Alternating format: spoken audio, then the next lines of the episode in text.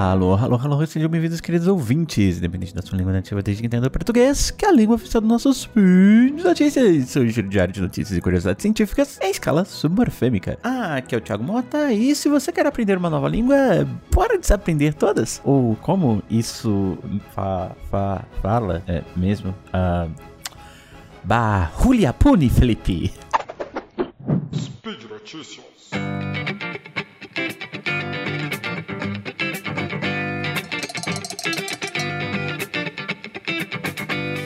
É, não, eu não desaprendi português pra pedir pro Felipe girar em havaiano, ah, mas eu acho que esse termo técnico da linguística é bem curioso quando ele acaba fugindo da área que é o termo que a gente chama de learning through unlearning, que é aprendizagem pelo desaprendizado. É bom é, ouvir esse termo, acho que é bem provável, né? Entender que, bom, se existe esse conceito na linguística que é uma área científica, então isso se referiria a uma hipotética necessidade de desaprender uma língua para a gente poder aprender outras. Que eu acho que não é bem o que a gente vê aí na prática, mas enfim, é, talvez tenha alguma questão de memória envolvida, como se o computador do Fencas estivesse com o disco cheio e precisasse desinstalar tudo para poder instalar o Excel, né? Que é mais importante para ele. Embora existam opções em nuvem que funcionam muito bem também. E eu acho que isso também é uma questão de metáfora. A gente tem aquela metáfora do computador que é bastante usada quando a gente lida com qualquer questão cognitiva, desde a década de 50 e 60, que seria basicamente a gente tentar explicar qualquer aspecto cognitivo a partir do computador. Então a gente tem a mente, que é o software, que roda no nosso corpo, que é o hardware, e aí tem toda a questão de memória que a gente guarda numa caixinha e recupera quando precisa e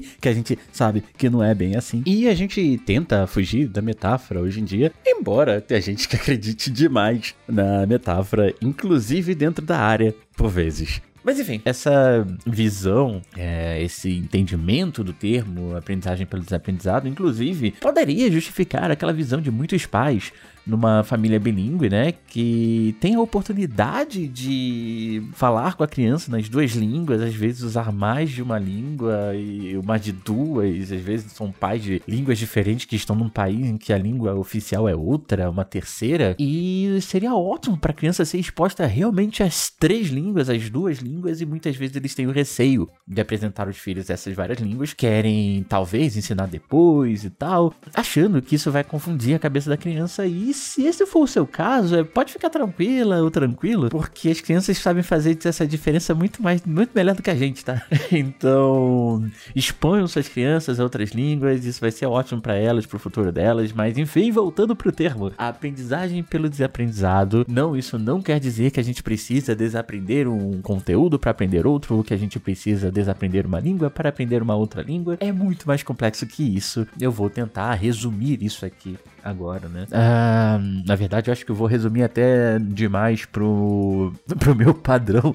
Eu acho que esse spin vai ser até um pouquinho mais rápido, considerando também que estamos em final de período. Então, não é exatamente um momento em que eu tenha lá muito tempo para ficar uh, estudando coisas, né? Mas enfim, no spin 87. E sim, eu falei certo, 87 antes do spin 100, o meu primeiro spin que saiu nos primórdios do calendário Decatrian. Eu comentei sobre as crianças começarem a diferenciar padrões prosódicos da sonoridade, né, da, da, da sua língua, qual é o padrão melódico da sua língua, ainda no útero. Uh, se vocês forem ver lá, tem um trabalho da Otaku Minai que, que eles fazem. Eu sei que eles eu me lembro que ela controla o ritmo cardíaco, mas eu sei de alguns experimentos, tem um do Mansinga, se eu não me engano, que também faz uma. usa um magnetoencefalograma da barriga da mãe, então tem que posicionar o bebê de uma maneira específica lá no aparelho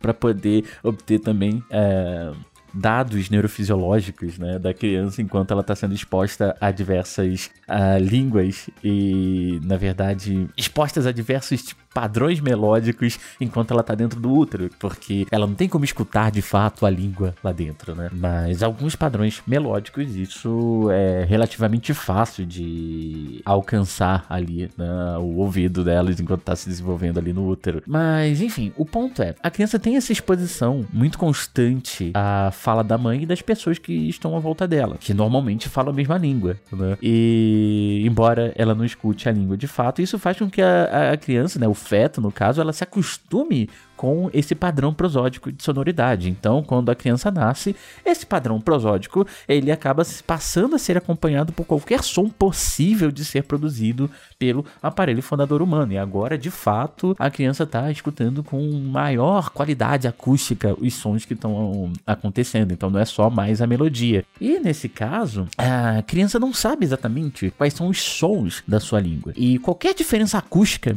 por mínima que seja, ela pode ser interpretada e normalmente é interpretada como um som totalmente diferente. Então, se você falou um pouquinho mais alto, um pouquinho mais baixo, falou sussurrando, falou um A no início e outro no final da palavra, como em maca, o meu primeiro A é mais forte do que o segundo, embora a gente entenda que ah, é tudo A. E nós sabemos que precisamos interpretar os dois da mesma forma, como a mesma letra, o mesmo som, o mesmo fonema, mas a criança não faz ideia do que é uma língua, ela não sabe, não faz ideia do que é um fonema, é, muito menos do que é uma letra.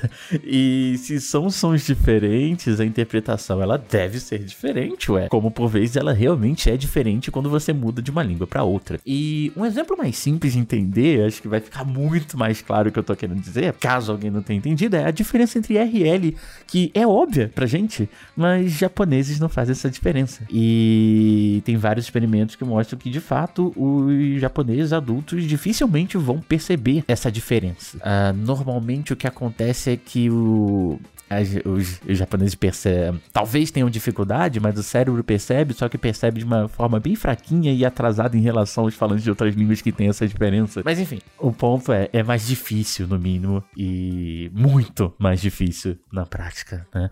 Para os japoneses perceberem a diferença entre R e L, tá? Mas a criança japonesa recém-nascida, ela percebe muito bem essa diferença. Pode ser até óbvio, porque não é exatamente uma diferença acústica muito, é, muito sutil, né? R e L. Quando a gente está falando de vogais, aos seis meses, a criança já se acostumou o suficiente com a língua que estão falando à volta dela e ela acaba apresentando maior sensibilidade para perceber as vogais que são da sua língua nativa. E se não for da sua da língua nativa, ela começa, inclusive, a demonstrar mais atenção, tentar entender um pouco melhor o que está acontecendo ali. E no que diz respeito a todos os sons da língua, então agora coloca ali também é, consoantes e tal. É, lá para os 10 meses de idade, as crianças só conseguem perceber com eficiência as diferenças, as diferenças acústicas, fonéticas e tal, das línguas que elas já se acostumou, ou seja, sua língua nativa, talvez duas línguas nativas, se os pais falarem línguas diferentes e exporem a criança a essas línguas diferentes, se forem três línguas, como eu comentei, pai e mãe têm línguas diferentes e estão num país que fala uma terceira língua, então nesse momento, ali por volta dos 10 meses, a criança já tem bastante costume para saber perceber os sons das línguas em que ela foi exposta. Isso quer dizer basicamente que a criança japonesa que nasceu percebendo que R e L são diferentes, chega ali aos 10 meses ela deixou de perceber, porque não se trata de um contraste existente no japonês, na língua dela. E aí, como eu tinha comentado, né,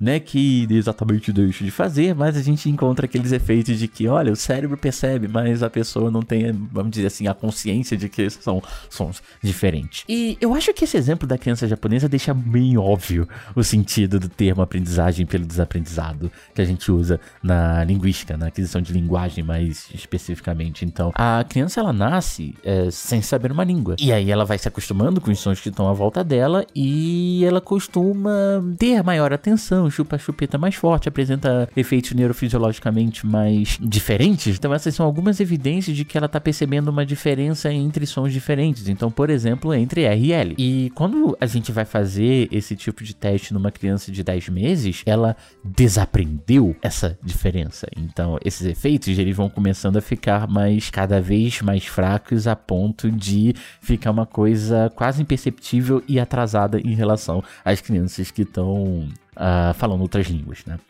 Uh, então, o que acontece? Esse termo, aprendizagem pelo desaprendizado, ele é bastante usado na área da aquisição de linguagem para descrever exatamente isso. É uma criança que ela tem a capacidade de aprender qualquer língua possível do mundo, desde que ela seja exposta, mas ao menos no que diz respeito aos contrastes sonoros, se a gente se preocupar se a pessoa com que a gente está conversando ela tá falando um A mais alto, mais baixo, se no início da vocalização, uh, depois de uma consoante começa aos 20 milissegundos ou aos 40 milissegundos, se o tom tem um padrão ascendente, descendente, mais plano, ou outros padrões como nas línguas tonais, a gente não consegue se comunicar com ninguém. Então, é meio que aprender uma língua é um pouco desaprender outras possibilidades de línguas, de forma que a gente possa ser mais eficiente naquelas que a gente está falando. E isso parece ser um dos motivos, inclusive, de que aprender a compreender uma língua depois de uma certa idade acaba demandando mais esforço, porque a gente precisa aprender novamente a dar atenção para diferenças que a nossa experiência de vida nos fez esquecer, que são possíveis. Então é perceber que para falar português é preciso saber uh, diferenciar aquele RL, né? Que apesar de óbvio para uma criança japonesa, não é nada óbvio para uma criança japonesa de 10 meses. Uh, ok, são crianças, crianças japonesas de menos de 10 meses, crianças japonesas a partir de 10 meses, né? E inclusive para os adultos que também tem mais de 10 meses, óbvio. Um, então, a ideia da aprendizagem pelo desaprendizado seria essa, tá bom? É, como disse, seria um spin mais rápido, só para comentar um termo aqui que acaba trazendo uma certa confusão quando chega sem muita explicação fora da área da linguística. Então, eu fico por aqui, fique à vontade para comentar. Eu costumo olhar com alguma frequência e responder alguns comentários. Para comentar, basta deixar sua mensagem aqui no post ou enviar um e-mail diretamente para mim, thimota com dois t's, arroba unicamp.br ou no contato arroba E vocês podem nos ajudar no, no, através do Patreon, do Padrim e do PicPay, que financia não apenas o SciCast, mas também os nossos spin-offs como o Spin de Notícias, no qual vos falo nesse momento. Então, nos sigam, nos amem, nos divulguem nas suas redes sociais e até a próxima. Tchau, tchau.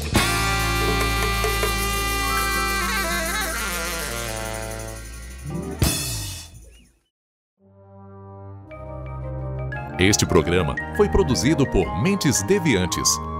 deviante.com.br